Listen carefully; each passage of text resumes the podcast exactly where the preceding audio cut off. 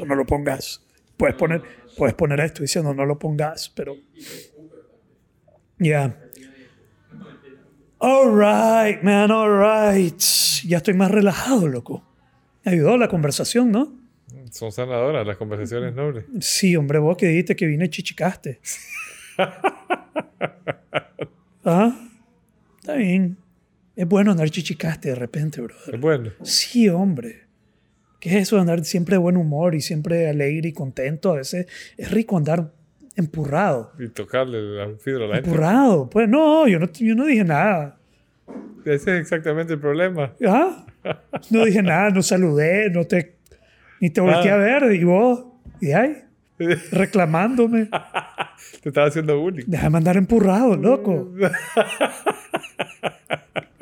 Es como encachimbarse, de repente es bueno Sí, encachimbarse. es bueno, loco. Es expresar. buenísimo. Buenísimo. Una buena encachimbada, bien justificada y bien canalizada, es lo más liberador del mundo.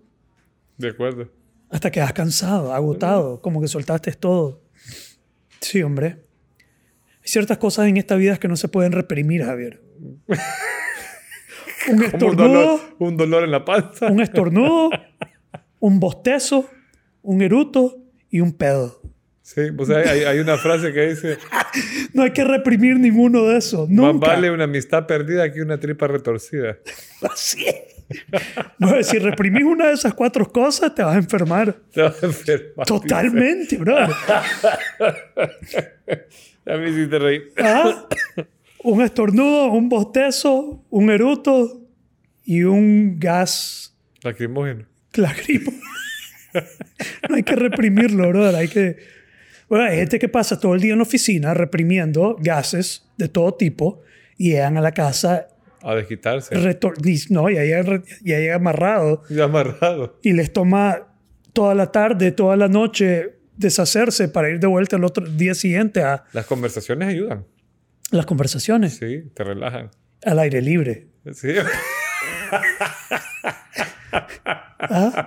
No, no necesariamente. Hay un chiste. Depende del nivel de confianza. Hay un chiste. Nunca oíste- Yo no sé si iba a poner chiste esto o no, pero hay un chiste de. pues, cuando, pues, no, es un, ch- no sé, es un chiste que cuando, lo, cuando estás hablando le, le cerras la puerta a la novia, porque después de toda la noche de estar juntos, les- le, le abrís la puerta del carro, se la cerrás, es para soltar los gases de camino a la vuelta al carro, montarte bueno. a tu lado. Pero ya casado, ya no hay eso. Pues, Ya no, porque ya, ya tenés el alcoba para Ajá. hacerlo. Ya. Ay, ok. Muy bien. Conversación número. Ah, no, fue 17, falta- tenemos que 17. aplaudir. Tenemos que aplaudir. Sí, Listo. listo. Tenemos que amarrar el gato. All right. Here we go. Here we go, baby.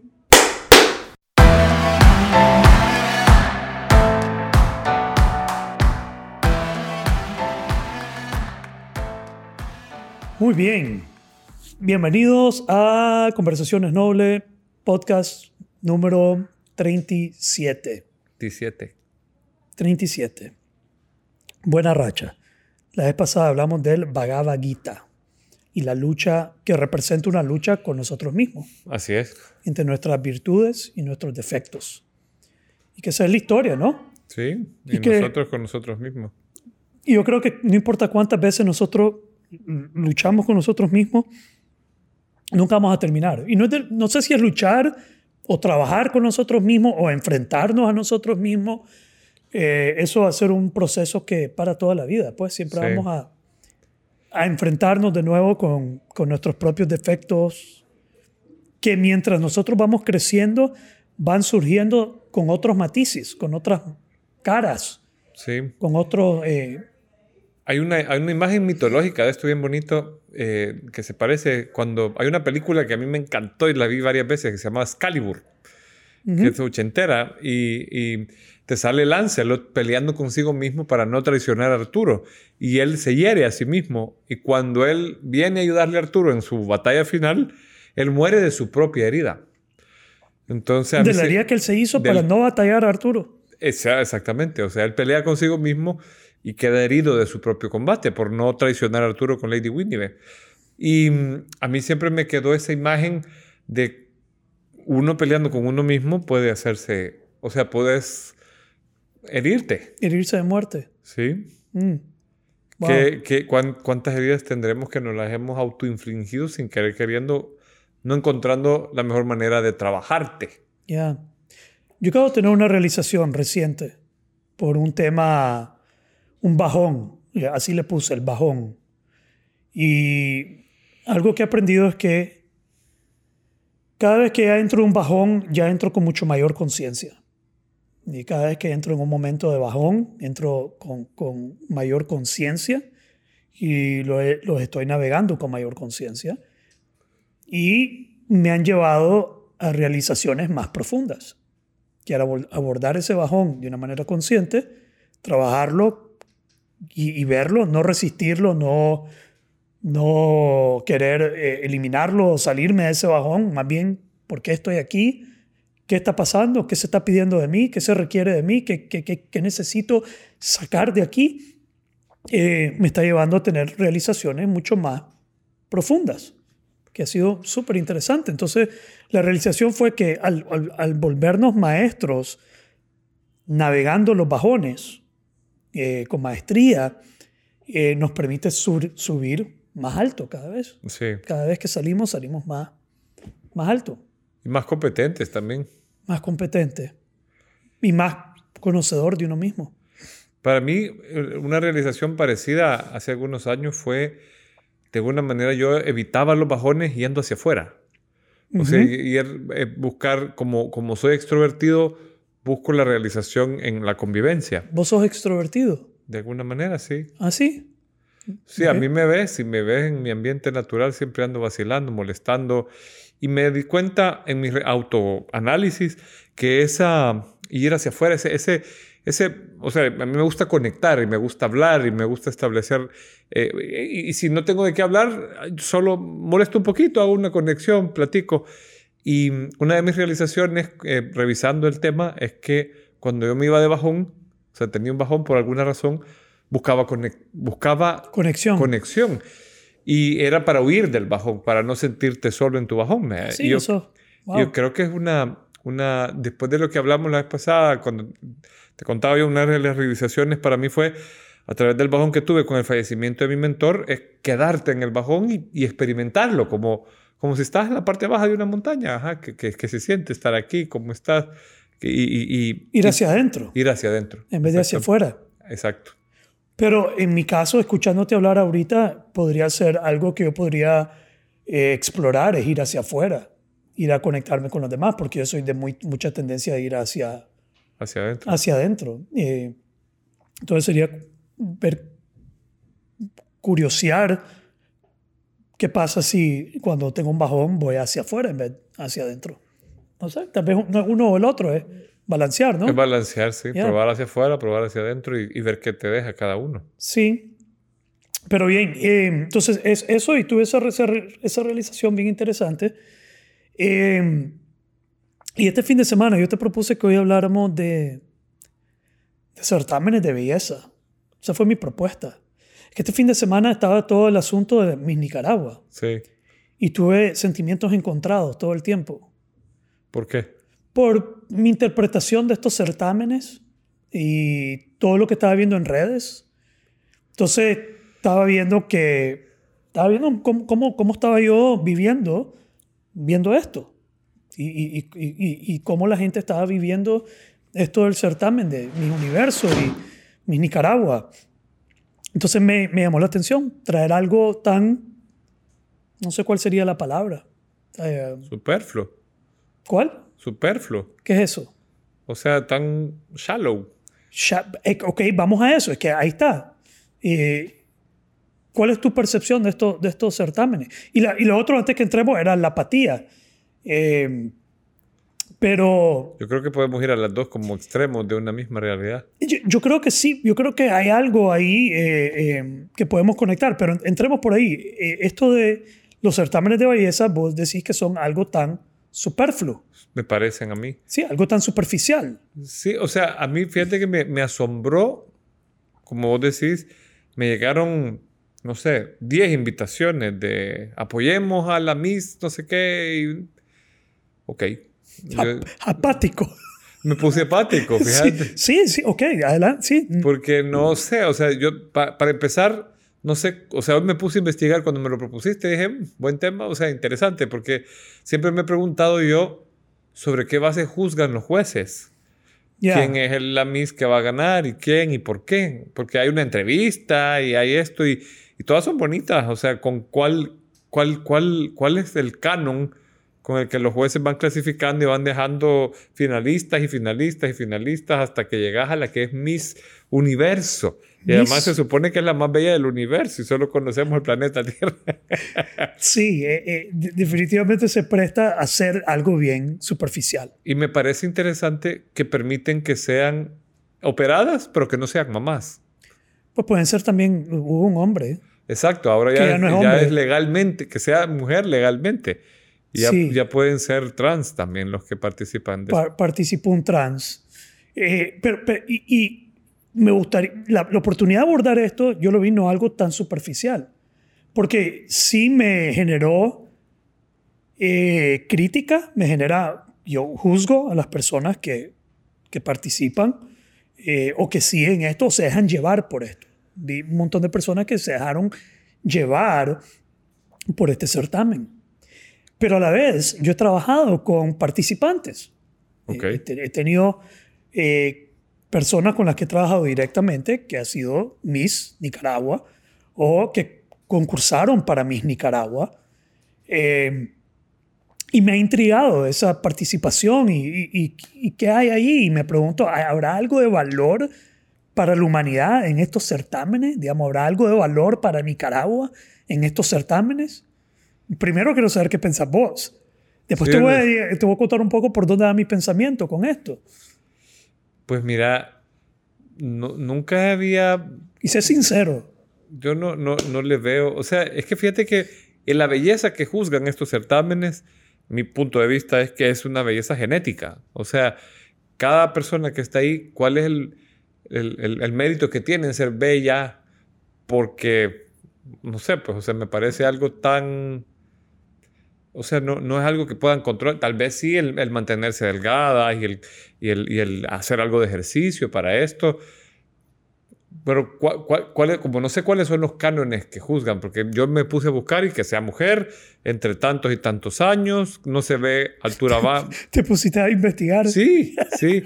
Es que me genera, me, me generó me, curiosidad. intriga. Me intriga, sí. ¿Qué, qué es lo que buscan? Ya. Y, y, y que no, no me imagino que deben, no, aunque no lo dice, lo que yo investigué, me imagino que tienen que haber ciertas medidas, eh, porque todas son de un mismo canon, de- canon de mujer modelo delgada. Ya. Porque ha- yo he visto que hay como biotipos de mujeres. Hay unas que son más robustas y un poco más voluptuosas.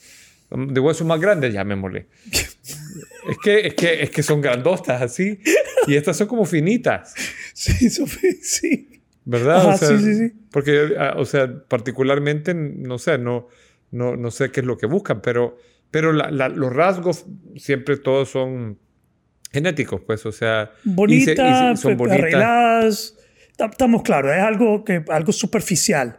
Porque incluso he visto donde alguien falla en las preguntas que son de más de, de inteligencia, fallan y aún ganan. Pues se la perdonan y, y aún pasa por toda la forma. Dicen que el carisma tiene algo que ver. Y, y- y más allá de eso, eh, mi experiencia este fin de semana fue de, encontrarle, de no entrar en una crítica y un juicio muy fuerte, eh, porque lo primero que, yo pensaba cuando la gente estaba compartiendo todo esto y dejándose llevar, yo estaba como, brother, ¿en serio? Esto genera tanta, tanta, tanta, tanta esperanza que lo conectan casi con, con, con el país, como... Nicaragua, digamos, esto tendrá un valor intrínseco para el país si esta persona avanza o gana. Y, me comencé, y comencé a ver esa tendencia de las personas de, de dejarse llevar. Ahora, lo interesante también es que hay, hay personas en el otro lado, hay unas que se dejan llevar, que cuando nombraron el Nicaragua pasó el grito y en las redes, y hay otras que en el lado opuesto, yo he visto personas que dicen voy a ver el certamen para, para burlarme de las personas. Digamos, voy a entretenerme y me voy a burlar de, de las cosas que, de los errores que cometen o, la, o, cómo fallan. Sí. Hay errores que son graciosos, pero, pero, pero yo me he puesto del otro lado también a tratar de ser empático con ellas, porque el nivel de presión que tienen de ganar eso... Y aquí vamos a... Ajá. Porque han dicho unas cosas patiquísimas, como que Confucio es el inventor de la, de los inventores de, la, confusión. O, una vez, una misma, no me acuerdo de dónde era, pero que le preguntaron que, a qué, si tuviera que salvar una pareja de la humanidad, ¿a quién salvaría? Dijo al Papa y a la Madre Teresa dejando al, o sea, una pareja. Una pareja de seres humanos a quien salvas al Papa Juan Pablo II y a Madre Teresa de Calcuta. Perdón. Eh, o sea, es, simpático, ¿verdad? Porque la intención es muy buena, pero no hay mucha como razón en lo que estás diciendo, porque si lo que quieres salvar, también, además de ser moral, tiene que poderse reproducir, ¿no? Ya. Y, y y yo no, no, me gustaría entrar a criticar. Yo, vos, dijiste una frase una vez que, me, que yo estaba usándola en mi mente. Eh, algo que todo está dentro de Dios. Todo está... Con, ¿Cómo fue lo que sí, dijiste? No hay nada que pueda quedarse fuera de Dios. Y no hay nada que pueda quedarse fuera de Dios. Y esto, estos certámenes existen. Y yo estaba buscándole el, el valor, eh, de cierto modo, que, con qué nos presenta esto. Con qué nos presenta este tipo de certamen. Y una cosa que se me vino a la mente a mí una es esta historia de esta muchacha, de, de, la, de la, nicaragüense, que, que, viene de dificultad. Eh, tengo entendido, tengo entendido lo poco que sé, y, incluso hoy me puse a preguntar un poco para no venir sin saber nada. Pero ella, eh, el proceso de ella, eh, el proceso personal que debe ser para ella, este tipo de, de, de certamen o, o de, proceso, valga la redundancia, creo que le marca la vida y le puede marcar la vida a ella de una manera muy positiva. Sí. Yo estaba hablando hoy con otra muchacha que participó en un certamen eh, aquí en, de Miss Nicaragua y yo le pregunté directamente, ¿por qué participaste? Me dice porque yo quería meterme en la parte del entretenimiento y como que había ahí algo que estaba conectado, no sé, pero que le marcó la vida un antes y un después y que todo el proceso que ellas tienen que atravesar, de cierto modo, le, le ayudó mucho, le ayudó a ser más segura de ella misma, a proyectarse mejor, a presentarse de una manera, a quitarse ciertos temores y ciertas penas. Todo el, el proceso tiene algo de valor y, y creo que detrás de esto lo que le da el valor o no es lo que siempre hemos dicho, la intención con la cual se están metiendo. Yo creo que un certamen como eso puede ser un proceso bien eh, transformador. transformador para una mujer, eh, pasar por eso con una intención de crecer a través de eso. Y he visto evidencia de eso en amigas y personas con las que yo he hablado de ese tipo de, de, certamen. Pero también lo opuesto puede pasar, que entres sos bien superficial, no tenés mucho que ofrecer y, y pasas por una cara bonita y eh, no cuajen vos, pues. Que quiero que lo mismo para cualquier proceso. Pero sí creo que a nivel personal para ella eh, tiene que haber un, pues está proyectada y, ahora va a ser reconocida y, y, y, no sé, algo le tuvo que, impactar de manera positiva. Fíjate que eso que decís me trae a mí a, una gran pregunta que yo me he hecho desde hace años, el tema de la belleza. Porque de alguna manera se está juzgando la belleza. Y yo creo que la belleza puede ser una maldición o una bendición. Y depende de, como vos decís, el proceso de transformación de la persona.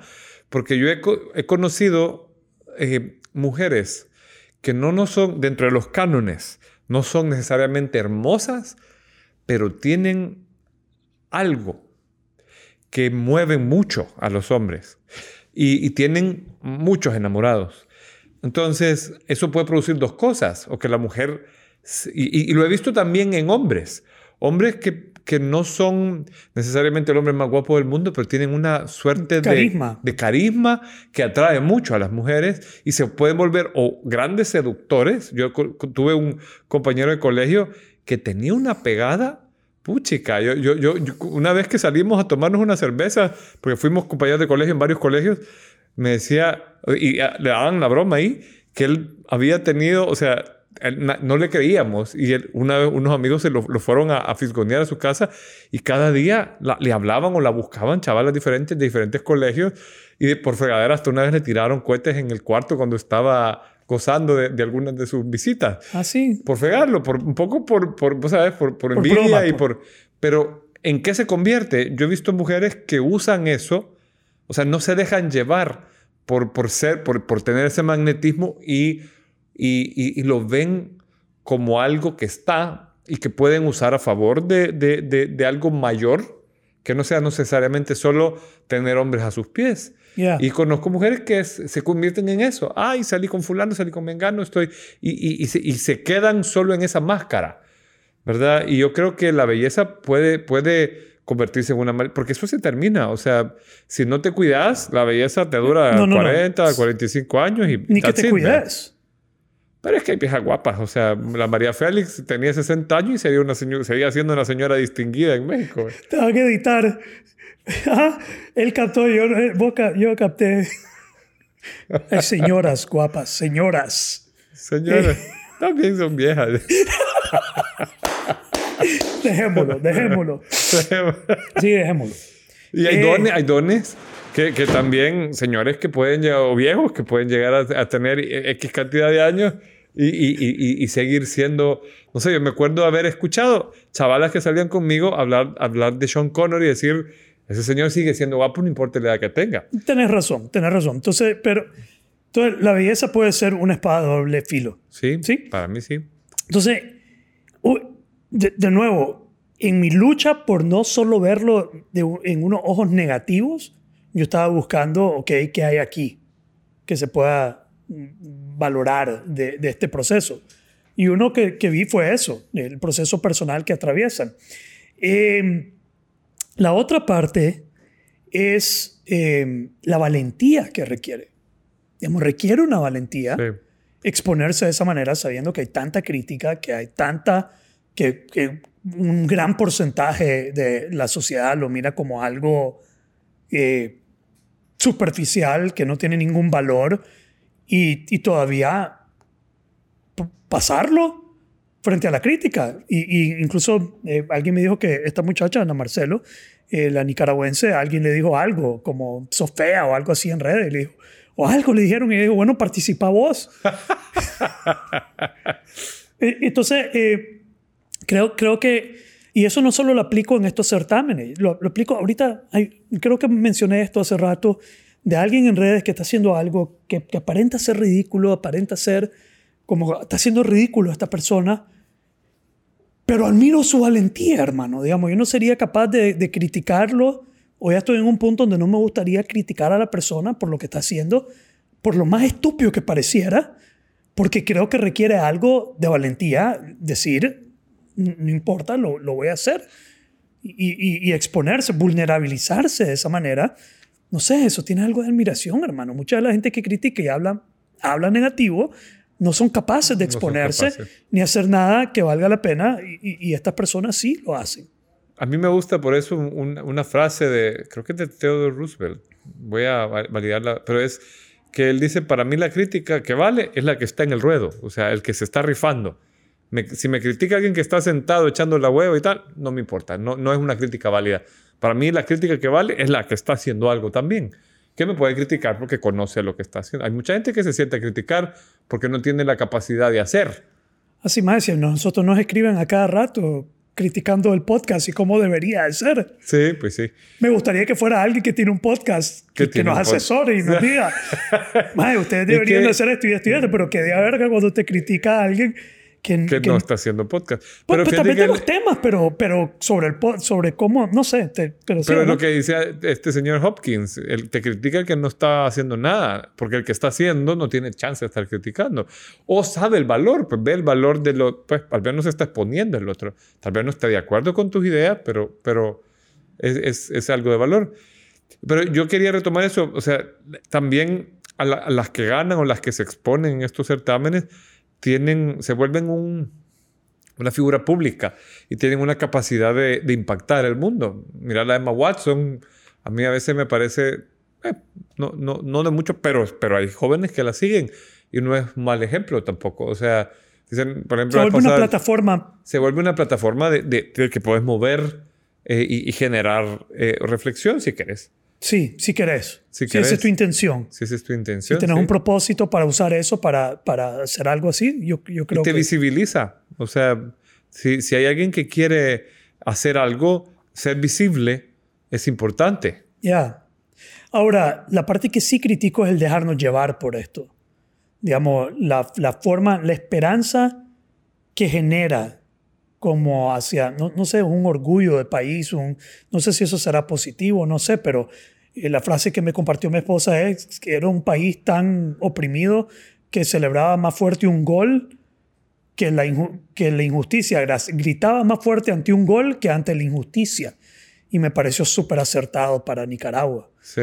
Digamos, un país tan oprimido que Y no solo en Nicaragua. ¿No viste lo que salía la chava de Myanmar? En Myanmar hay ahorita una revolución y ella salió... Sí, esto es mundial. Esto no es solo el país Nicaragua. Esto es mundial, pero sí.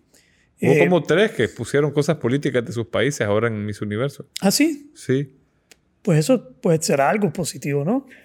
Pero eh, el dejarse llevar de esa manera y, y, y yo dije, si no pasa al siguiente nivel, en el momento que no pase, como apagas la tele, cambias el canal y Ya. estás de regreso en tu país. Estás de regreso en la Nicaragua, que es? Entonces, por un momento es una ilusión, te dejas llevar. Y, y, y eso es algo que para mí he tratado de no caer en, en dejarme llevar, eh, que creo que tiene que ver con la apatía. La apatía es, lo estoy viendo mucho con eso de no dejarte llevar. Sí. Y creo que la gente se, se, se dejó llevar. No sé, pero había algo ahí que, que, que mucha gente criticó, como el dejarse llevar por ese certamen y el celebrarlo de esa manera, estando en un contexto como, como el que estamos, me, intriga, me genera, ¿vale, ¿vale la pena? ¿Hay algo de valor ahí o estamos fallando? ¿O será que estamos tan necesitados de esperanza que en eso vemos esperanza? O sea, que salga una representante pues que, que tiene su propio y, y una agenda eh, más amplia eh, exponiéndose por Nicaragua, le, le genera algo de, de- de- de esperanza a todos los nicaragüenses que, que quieren ver algo diferente en el país o, o que, es, que es alguien que es, eh, está represent- se sienten representados en algo en el exterior. Ya, Yo creo que hay algo ahí de, o sea, cuando, no sé, pues como cuando conectas con un personaje de una, de una serie, que, que no lo quieres ver partir o no quieres que le pase algo o tal, más de tu país y está entre las 21 chavas más bonitas de- de- del mundo, la gente anda buscando espera- espe- algo de esperanza en el país, que, Ya. que el país sea visto por algo positivo o... o- En ese sentido, yo soy totalmente apático, pues no me... No me yo, yo quería, al final, llegué a, a- a querer que ella avanzara o ganara, pero más por ella que por, que por el país. Como, ok, me contaron su historia y le deseo lo mejor, pero no era, no era por... Por, porque una- Nicaragua llegue más por una salvación o algo por el estilo. Sí. Y lo, lo otro que me quedó claro también de esto, de esto del certamen y estar viendo esta vaina es lo sesgado que son las redes. Digamos, yo estaba convencido y al final que esta madre iba a ser un mis universo. Sí. Y yo cuando me puse a ver, no, no, no, no, las, las 10 últimas ya no estaba. La- Pero creo que es un micro ejemplo de cómo las redes sesgan nuestra opinión sobre diferentes temas. El tema de ejemplo aquí es el tema de la Miss Nicaragua. Yo en mi mente, viendo las redes, siendo bombardeado por las redes, yo dije, wow, esta es la próxima Miss Universo. Esta es, esta es la mejor de todas, no puede haber ninguna mejor. Yo no había visto ninguna otra. Sí. No había visto ningún, imp- Pero nada fíjate que adicional. hasta los de TNT, yo estaba viendo las, porque me llamó la atención el boom que había. Yo no sabía, o sea, había tanta promoción en redes que yo no sabía si es que ya había llegado a mis universos. Entonces Sí. yo pregunté, eh, eh, ¿y alguien sabe? No, es que quedó en las 21 y va a estar en Hollywood. Ah, ok, ok. Y, y, y luego vi tanto, tanto boom que hasta los de TNT dijeron, esta es la chica, que es una promesa, que no sé qué. Y finalmente no. Sí, pero no- no sabemos qué dijeron de las demás. Sí, tampoco, pues sí. Solo Cada país ha de haber hecho, porque El Salvador, eh, eh, o sea, yo, yo fui consciente de la NICA cuando me empezaron a llegar cosas de mi familia en El Salvador, que ya estaban en, o sea, en contienda la salvadoreña con la nicaragüense. Ya, ya, ya, ya. Entonces, eso para mí me revela lo, lo, lo filtrado que está, obviamente esto reafirma lo filtrado que está la información que, que estamos recibiendo, que nos comienza a generar una creencia, una realidad que tal vez no está alineada a lo que, pues, no, no tenés toda la información. No tenés toda la información. Y, y yo ya, ya en mi ser ya estaba convencido, esta mujer va a ganar. Va. Digamos, según lo que estoy viendo en redes, esto, esta mujer va a ganar. Pero eso me revela en qué otras cosas estamos siendo sesgados, en Sí. qué otros temas no estamos viendo toda la información. Eh, por algoritmos, por de dónde viene la información, cómo estás conectado y que está generando tu percepción y tu creencia de la realidad. Sí. ¿Ya? Y algo histórico. O sea, mira, yo, yo este, este sesgo lo veo yo desde, por ejemplo, las guerras entre Espar- eh, en Grecia y Persia. Nos ha llegado ahora la película esta de 300 y es todo famoso. Y después de 300 fueron conquistados todos los griegos y fueron esclavos de los persas. Fueron cachimbiados. Los de- cachimbiaron. Pero vos sabes que en la mayor parte de los libros de historia no está. No está que fueron vencidos. Y, y griegos y, y- y egipcios se unieron con eh, Persa, Esparta a la cabeza y a todos en vaca se los echaron. Hasta que llegó Alejandro Magno y los venció. Entonces me puse a leer y lo que dicen los historiadores es que la oficina de prensa, por decirlo de alguna manera, de Occidente es la que nos ha llegado a nosotros. Pero tal vez si te vas del otro lado, los persas son... Y, y nos hacen ver a los persas como un montón de... O sea, ejércitos súper numerosos y una bola de montoneros cobardes. Pero cuando estudias a fondo, ellos empezaban su preparación militar antes que los griegos, incluso un año antes. Esparta empezaba a los 8, Persia empezaba a los 7 y tenían una agujé como la espartana. Y eran muy buenos guerreros. Que, los, que, que, que, cuan- que tuvieron malos generales fue otra cosa. Entonces, ¿cuánto tendremos así de historias contadas a medias? Porque a nosotros nos llega la historia bien sesgada por, por, y, y hay mucho de eso en la historia que es una crítica al conocimiento histórico. ¿Y cuánto hay del, del mismo mundo ahorita que nos llega así a medias? Pues estábamos hablando un poquito de Palestina e Israel, eh, que yo no me atrevo a tomar una posición por, por no tener toda la información, por no Sí. entender todo el, El, contexto de el ellos. ¿eh? contexto de algo, yo no lo entiendo, no, no, no, no podría decir, y tendría que investigar, tendría que ir más allá. Mi posición es que es una tragedia que tener que vivir así, pero en mi lado de redes tengo un montón de, de personas pareciera en mis redes que tienen una inclinación que, no, no sé cuál sería la inclinación, pero que están firmemente a favor, bombardeando a favor de eh, Palestina. Palestina, sí. Como que... Pero yo creo que es como fácil ver porque se ven, ma- se ven disminuidos, se ven pequeños a la par de, de la fuerza de Israel. Y yo creo que se están dejando llevar estas personas. Yo creo que no tenemos toda la información de, para, para realmente tener un, una- un criterio más informado. Es como que, usando el ejemplo de mi Nicaragua, de mis universos, es que yo me hubiera tomado el tiempo de realmente verlas a todas las concursantes para ver realmente cuál es el, el- la... Pues toda la información. todo. Yo creo que eso es un poco lo que hay que hacer para tener un, tu propio criterio de lo que está pasando y meterte a fondo si lo querés hacer y estudiar lo que pasa. Porque con el tema de Israel, yo sin conocer mucho, lo que sí veo es que son muy efectivos los, los- los israelitas. Y, y, eh, yo cuando estuve en Israel, ese día bombardearon. Jamás tiró cuatro misiles. Yo no sé, ¿qué pasa todos los días? Tenemos una red de no sé qué, no se el preocupe. Iron Dome. Sí, o sea, y es, es increíble.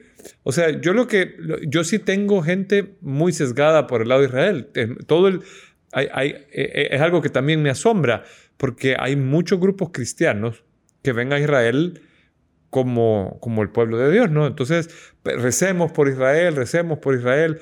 Y, y- y cuando ellos dicen eso, la gente les cae, porque hay mucho pro-Palestina. Y dicen, bueno, sí, Dios nos ve a todos igual, pero hay que ser, hay que seguir esta línea de pensamiento, que es la, Que hay unos que se ponen en la posición de Israel simplemente porque es el pueblo de Dios. porque es el pueblo de Dios. y hay- es por, es por dogma, es por, Por, religión. posi- Por religión. Por religión. Y Por- es que lo que hay es un enfrentamiento religioso, porque Palestina es musulmán y, y Israel es, es judí- judío en realidad. religión, de ideas, de ideologías, de pensamientos, de creencias.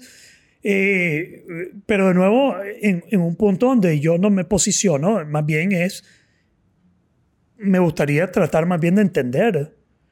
Y en vez de, de buscar culpables, eh, eh, es ver, eh, ala, ¿cuál será la solución para esta, Sí.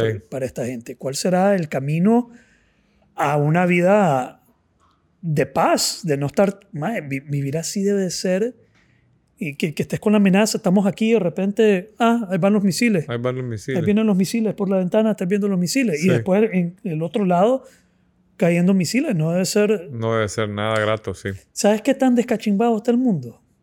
¿Quieres saber qué tan descachimbado está el A mundo? ver, dispare. Que, que podamos hablar de mis universos y Israel y Palestina en una misma conversación, así como temas importantes. Definitivamente. Ah, que podamos hacer una transición entre mis universos Y y el conflicto de Israel y Palestina en una conversación del podcast Conversaciones Nobles. Pero es interesante, sí, es un tema bien complejo porque cuando lees, ese, ese espacio de, de- tierra es importante para varias religiones, para varios grupos y, y para, varios, para varias etnias que, que no se ven eh, se- eh, familia. Y, y- y es bien interesante todo lo que pasa ahí alrededor. Porque a mí uno de los grandes asombros que me generó visitar Israel es que 90 y, creo que era 96% del pueblo que vive en ese territorio que ahora llamamos Israel es judío. Y ese 4% que queda es cristiano. Y, algo, y, y creo que hay algo de, de- de- No creo que haya musulmanes, no, no me atrevería a decir. Pero el, el mundo cristiano es bien poco en Israel. Y cuando vos ves el- del, del 4% que es cristiano, el 98% de ese 4% es copto. ¿Es qué? Copto, ¿Qué es que eso? es un grupo cristiano egipcio. Y no, no, hay, no hay cristianismo en Israel. Y acá, de este lado, todo el mundo cristiano usa la bandera de Israel como símbolo. Entonces a mí me, me generó un gran asombro porque hay respeto. Cuando llegas al Santo Sepulcro, hay N cantidad de grupos cristianos que se congregan ahí, eh, los, los ortodoxos. Es más, cuando yo fui a través de la Vía Dolorosa, te decían, ¿usted es protestante o católico? Y todos dijimos, bueno, mayormente católico, entonces vamos por aquí. ¿Ah, Porque sí? los protestantes tienen su propia Vía Dolorosa desde un punto. Entonces, es bien interesante porque ahí hay eh, musulmanes, cristianos y judíos comparten ese espacio de tierra como algo importante. ¿Y los musulmanes, judíos? Tienen como base, a- tienen, respetan a Moisés, a Mahoma y a todo es sagrado. Sí, el mismo Es tierra santa para todo, ¿sí? de Dios, de su creencia, de su religión. Todas las religiones o- Todos vienen de Abraham. ahí. Todos vienen de Abraham. Todas son abrahámicas. Abrahámica. Ya. Y, y comparten eso de que, o sea, cuando tú hablas con un musulmán te dicen, sí, nosotros respetamos a Moisés, a Jesús y a Mahoma, pero el mero mero es Mahoma, vea. Y, y a pesar de que ellos eh, den que Jesús resucitó y Mahoma no. Ya. Es, es interesante el fenómeno, porque todos vienen del mismo tronco común y, y no siempre terminan llevándose bien en, en algunos aspectos. Bien, Pues bastante que no se llevan bien. pues sí, Que es para evidente, decirlo a mí. es evidente que no- que y no han se habido llevan. guerras y todo por eso. Ya. Pero es admirable. A mí me, lo que sí me parece admirable es cuando estudias en 60 años, 70 años, Israel es una superpotencia. Es precioso el país, hay el, el orden que tiene, la, la... Una superpotencia. Sí, vos vas a los kibbutz y hay un orden, y, o sea, y es el país, vos vas a Tel Aviv y es una urbe de primer mundo y tiene Ya. 70 años de estar ahí. Sí. Y el ejército es una. Es una vez. De, hecho, es- en- si, no estoy, si no entiendo mal, es el ejército mejor preparado. Ya. Y todos son reservistas. Todos tienen que ser parte del ejército. Entonces, cuando vos ves, fíjate, yo, El por ejemplo, pueblo entero. En, el, en el hotel que me quedé, había una piscina olímpica y habían señores de 70, 80 años cruzándose en la piscina olímpica nadando, Entrenando. entrenando, porque su, su salud, o sea, vos, vos ibas a la, a la playa y habían mucha gente corriendo. Y aquí vos ves a la gente corriendo y corremos como gorditos, la mayoría, ¿verdad? Hay sus cuantos que son pro, pero ahí todos eran pro, porque tenés que mantenerte fit hasta los 40 años, porque un mes al año so- pa- participás del ejército y de sus maniobras. Un mes al año. No importa qué hagas, un mes al año te tenés que reportar hasta que cumplís 40. Ya. Y, y regresando a la razón por la que, que mencioné esto es el, el estar sesgado, el, el escoger, estar in- mal informado y adoptar una posición y, y- y creer que esa es la posición correcta cuando es un conflicto tan complejo, con tanta historia, donde el sufrimiento es de ambas, ambos pueblos, Sí. que uno es más fuerte que el otro, estamos claros, que, que uno está mejor posicionado que el otro, evidente.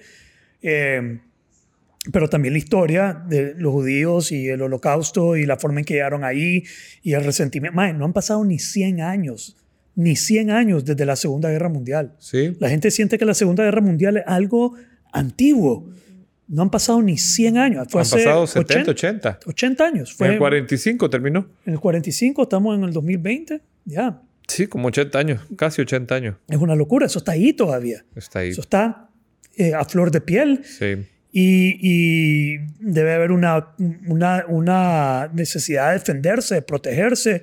Y, y- Y yo admiro muchísimo la identidad de ellos, porque ellos se llamaron, tenemos este pedazo de tierra y gente de todo el mundo llegó a construir ese pedazo de tierra y hay gente que no llegó, pero vos sabes que hay judíos de todo el mundo que mandan dinero al, a- al- al gobierno para que lo use a, a su consideración, para que el pueblo florezca. proteger el pueblo, desarrollar el pueblo. Sí. Ya. Y ves una, una orden en su, en su sistema constructivo y una cortesía. Eh, Es, es bien interesante el fenómeno, porque nosotros íbamos con, esa- ese viaje lo hice con mi mentor y su esposa y mi esposa, íbamos caminando y alguien nos interpeló, hey, ¿ustedes de dónde son? ¿Cómo hablan español? Y un uruguayo que se había ido a vivir ahí. Wow. Entonces es bien interesante el fenómeno de ellos. Ya. Y esto yo lo extendería, lo ampliaría a un montón de temas, a un montón de, de- de- de- de temas que estamos sesgados la información que estamos recibiendo y cuánto estamos recibiendo y dónde está viniendo. Eh, Fíjate que alguien me decía a mí que puede ser ignorante por falta de conocimiento o por exceso de conocimiento. ¿Oye? Porque cuando tenés tanto a disposición es como que te empachás y no sabes de dónde agarrar o picoteás. Crees que sabes porque has picoteado un montón de conocimiento. Pero ahora que las grandes plataformas te ofrecen tanto conocimiento, yo creo que para poder extender una, una, un, un punto de vista, tenés que hacer tu propio research. Sí, pero entre más research, research tengo, menos creo que sé. Sí, Y, pero y menos posición, menos como... Sí hay que buscar una solución entre estos dos pueblos, pero no estoy... en la posición de poderla decir.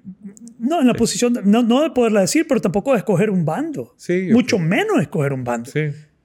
Y, y, y eso, voy- al origen de eso voy, que la gente se deja llevar. La gente se deja llevar. Entonces, qui- quiero solo repasar lo, lo que hemos visto, punto. Y y uno, est- estamos con esto de, de los certámenes, que es superficiales o tendrán algún valor. Eh, hablé del valor que tiene para la persona individualmente que pasa por el proceso y cómo pudo haber impactado esta muchacha y, y su vida y de dónde viene y hasta dónde ha llegado. Ahí hay un valor en eso. Eh, ¿Y qué más mencioné? Ya me pegué aquí. Bueno, que, que la- no todo el mundo se atreve a hacerlo. La valentía, La valentía. que requiere exponerte y vulnerabilizarte, eso también tiene su valor, creo que tiene su mérito. Y que podían ser móviles de, de- de causas si las, si las asumen. Se puede usar la plataforma para algo. De nuevo, regresamos que la intención con lo que lo hacen es lo importante. Entonces, no quiero descartarlo como algo basura superficial que no tiene ningún valor. Eh, lo otro es que en, en ese fin de semana, lo sesgado que, que estamos a la hora de estar recibiendo información filtrada sobre algo que, que nos lleva a adoptar una posición y que esa posición puede estar totalmente sesgada. Sí. Y, y eso nos transicionó a esto de, de Palestina e Israel. Eh, ya, ¿qué pensás? Yo creo que es importante, vuelvo y retomo, creo que tenemos que tomarnos el tiempo de hacernos nuestra propia historia y buscar referencias sólidas sobre el tema. Porque yo creo que si, si nos ubicamos como muy sesgados ante un tema, creo que podemos caer en lo que, en que yo mencionaba, que me decía la, la esposa de mi mentor, si no puedes ver nada de valor de, otra, de un punto de vista, es porque estás muy sesgado, estás fanatizado con un punto de vista.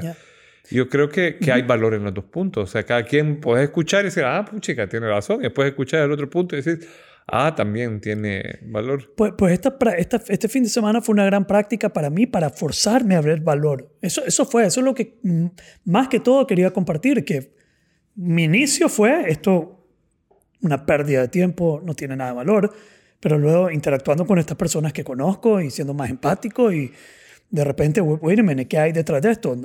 Como dijo Javier, nada está fuera de Dios, todo, todo está dentro, todo... Y, y, comencé a encontrar estos puntos. Y Pero la otra transición que quería hacer aquí, Javier, es esto de nuevo, estás recibiendo información sesgada a través de los algoritmos, a través de las redes, que creo que es crítico. Y acabo de ver eh, en, en, en la televisión que hay estudios que demuestran que las personas con pensamientos progresistas sufren de mayor eh, malestares de salud mental. ¿Ah, sí? Padecen más de la salud mental las personas que tienen pensamientos más progresistas del mundo, una visión más progresista del mundo, tienen la tendencia a ser más eh, afectados por temas de salud mental. Wow. Ya, eso es muy interesante. Y me imagino que tiene algo de, de, de pues hay algo ahí de Quizás por las expectativas que se hacen. las expectativas que se hacen eh, y luego lo, lo complementaron con el hecho que las redes sociales, que el algoritmo que le gusta saber qué es lo, perdón, que identifica qué es lo que te gusta ver, qué es lo que te gusta saber, comienza a solo enviarte esa información. Mm. Entonces, si hay un tema que a vos te afecta, te, te dejas llevar por ese tema. Te mide el algoritmo y te empieza a El tiburar. algoritmo te comienza a bombardear ese tema. Entonces, lo único que vos estás es realimentando lo jodido que está el mundo en ese tema. Ya sea COVID y solo te manda COVID, la COVID. tragedia, el muerto, el aquí, el allá. Eh, yo soy de una tendencia más, eh, no- no sé cuál sería la palabra, pero yo veo el COVID, no me asusta, no, me, no me friquea, no me, no me genera estrés, ansiedad, preocupación, no me conmueve, me conmueve la muerte, la pérdida, pero no me asusta, no vivo en ese miedo. Y mi tendencia es ver en redes cosas que te dicen, tienes que fu- pues que, que te están diciendo los números positivos, te están diciendo los estudios positivos, te están dando la información positiva y minimizando el temor. Y yo creo que eso es por, por algoritmo también. Creo que me lo está reforzando. Por eso te, Lo que ha cachado que te gusta. me ha cachado que me gusta, que esa es mi tendencia y esa es la que me está alimentando. Ahora, diciendo eso ahorita y hablando con vos, ya comienzo a pensar, oye, bueno, tal vez debería tomar en cuenta la otra parte. Y no, no solo aferrarme a este lado y comenzar a ver del otro lado también. Pero de nuevo, eh, eh, ese algoritmo te comienza, y, y, eh, de nuevo, lo de Miss Nicaragua es solo un microcosmo de cómo yo ya creía que ella era la, la mejor opción, que ella era la... Porque mi, mi, mi información estaba muy limitada. Pero esa información a todos nos sucede con los algoritmos. A todo Sí. el mundo nos llega la información. Entonces, si vos tenés tendencia más progresista, tenés tendencia eh, más anti-imperio o algo por el estilo, probablemente te va a comenzar a llegar toda la noticia de cómo los palestinos están siendo oprimidos y no te llega el otro lado. Y por el otro lado tengo amigos que solo comparten eh, el- el- la posición de Israel. Sí. Entonces es bien, bien interesante eso. Es Y- más y fácil co- sesgarnos ahora. perdón, Es más fácil. O sea, yo creo que siempre Sesgarnos hemos tenido y- sesgo. sesgarnos y, y aferrarnos. Y después que nos sigan remachando Remachando a hasta esa que posición. ya no puedes verlo de otra manera. Sí. Y después cambiar, revertir eso en el algoritmo debe ser, o sea, cómo te pones a, a, a- a generarlo más que saliéndote de las redes o, de- o dejándolas de... Porque a mí me, yo me, me empecé a ver cuando, desde que estaba chaval, me empecé a estudiar filosofía, empecé a darme cuenta lo fuerte que pueden ser nuestros sesgos. Y que tenés preguntas que crees que las tenés contestadas, pero cuando das una respuesta es como instalada por alguien más. Por ejemplo, eh, eh, una de las cosas que a mí me impactó de chiquito era verme tan influido familiarmente por ciertos valores. Y, y darte cuenta que tenés esos valores y esas po- posturas, cuando las empezás a trabajar es como un músculo que nunca has afectado. Te puedes asombrar. Ya. O sea, yo una vez me puse a ver, por ejemplo, las posiciones de los ateos sobre la existencia de Jesús. Yo siempre he creído que Jesús existe, soy cristiano de nacimiento, católico y tal, iba a ser cura. Y de repente hay ateos que te dan toda una serie de cosas que no hay pruebas físicas e históricas de la existencia de Jesús.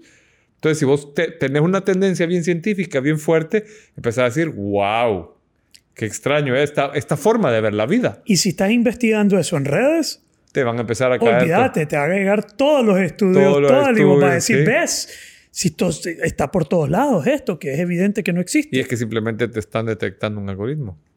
Te están detectando lo que te están, y te están, re, madre, qué horrible, te están reafirmando y vos ni cuenta te estás dando cómo te están reafirmando. Sí. It's crazy.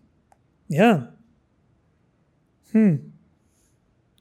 Entonces yo creo que tenemos que ser conscientes de esos botones que nos están aprendiendo a tocar. Pero es que algo dijiste ahí que, que miedo, cómo deshaces ese, esa tendencia. Por eso yo me meto a ver CNN y Fox News. Yo leo media hora CNN, media hora Fox News, sigo a Trump y sigo a Biden, le doy like a los dos. Tiki, tiki, tiki, tiki, tiki, tiki, tiki, tiki, tiki. Le, doy like a los dos, los comparto, los veo, voy de uno al otro y me creo yo, pues, no, la verdad es que no. Solo me, lo único, mi conclusión es, no tengo toda la información eh, y por, por eso no puedo, pues, no puedo hacer una, no puedo aferrarme a una posición completa. Tengo mis posiciones a veces, pues, que no comparto porque la gente no está lista para esa conversación. Tengo posiciones que la gente no está lista para esa conversación. Bien fuerte. Hasta eso que acabas de decir es parte de lo que nos enseña en la red, porque eso es un, un meme. Sí. Eh, no sé qué, no sé qué, pero no estamos listos para No están listos para esa conversación conmigo todavía, de lo que yo realmente creo. Lo que yo realmente creo, todavía la gente no está lista para no está para... Pero pronto voy a, voy a comenzar a, a compartir lo que realmente creo. Está bien. Ya. Cuando se apagan los micrófonos, lo comparto. Entonces, si quieren saber, que vengan al, al Pero vengan aquí o métanse a live antes de, antes de conversaciones de nobles. conversaciones nobles live. Ya.